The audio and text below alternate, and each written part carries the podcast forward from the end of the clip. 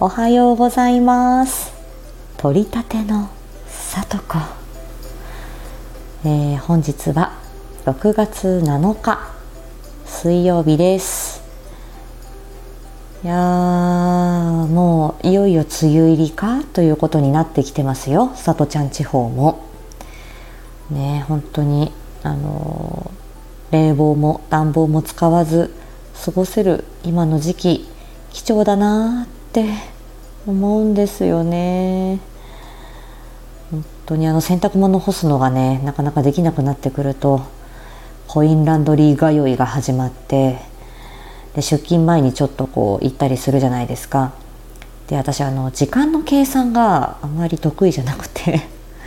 じゃあ何時に、えーと、コインランドリー出してで取りに行ってでここの道からこう行ったら、えー、まあ、この時間になるからとかっていうふうに計算するのが本当に苦手なんですよ。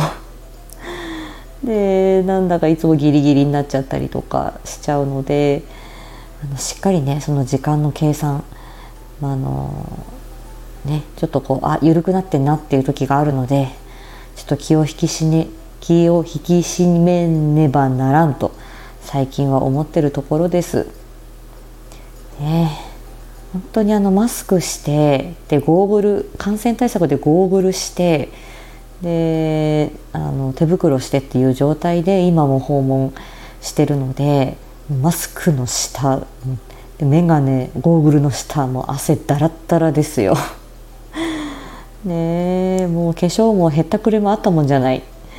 はいもう汗をふきふき仕事をしております。はい。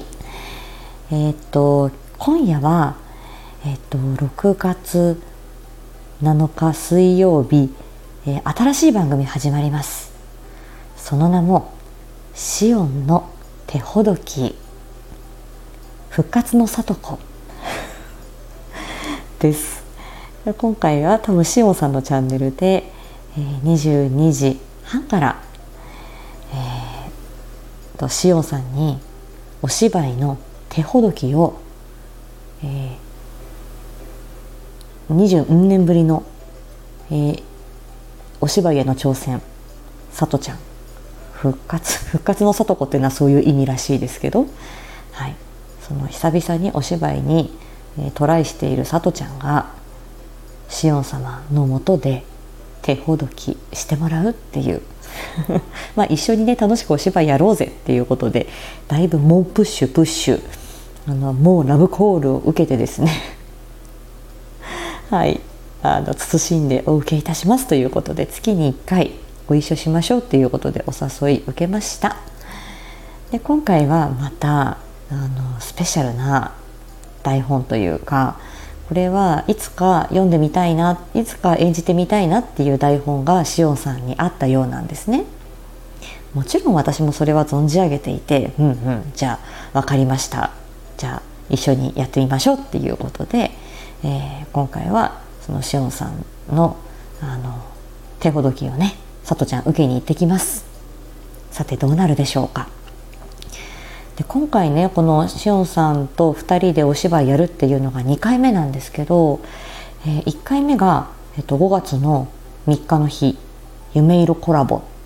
であの金物由紀さんの作品を2作品、え、演じたっていうことなんですけどこの5月の3日のお芝居の後にゴリアスさんが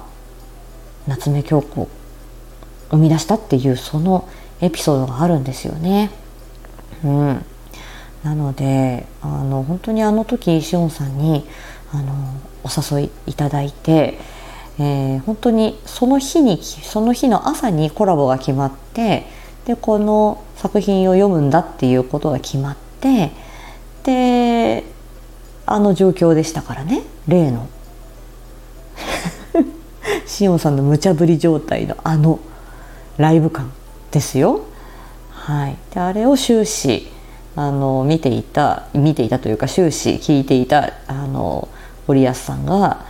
えー、何かを感じてくださったらしいっていうことなんですよ。まあまたこれね本人に聞いてみましょうゴリ兄にね機会があればそんな風に思ってます。はいということで、まあ、今夜はしおんさんに手ほどき受けてまいります。ね、引き続きあの夏目京子探偵事務所も皆さんねあのお聞きいただいて皆様それぞれねキャストの皆さん考察もされてて、まあ、私はあの 考察めいたものには本当にただの感想になっちゃいましたけれどもはい。あのまたあのそういう裏話というか後日談も聞いてまた作品もお聞きいただくとまた楽しみ方がね変わってくるんじゃないかなと思います。さあ本日もえ皆さん健康な一日をお過ごしください。いってらっしゃい。